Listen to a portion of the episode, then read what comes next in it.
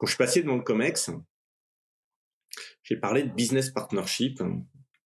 Alors tout le monde a fait ouais, ouais, ouais, ouais, ouais, ouais, ouais, ouais, ouais. Et, euh, et là j'ai dit, ça veut dire qu'on a le droit de vous dire non. Et il y a eu un gros blanc.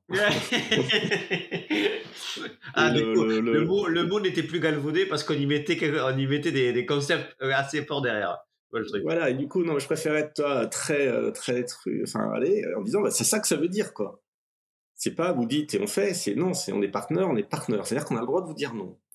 Et le, et le patron, donc il y a eu, euh, enfin, j'exagère un peu, mais tout le monde a retenu sa respiration dans la salle, et le patron a dit, euh, t'as raison. Donc, on a eu, voilà, un gros soulagement collectif.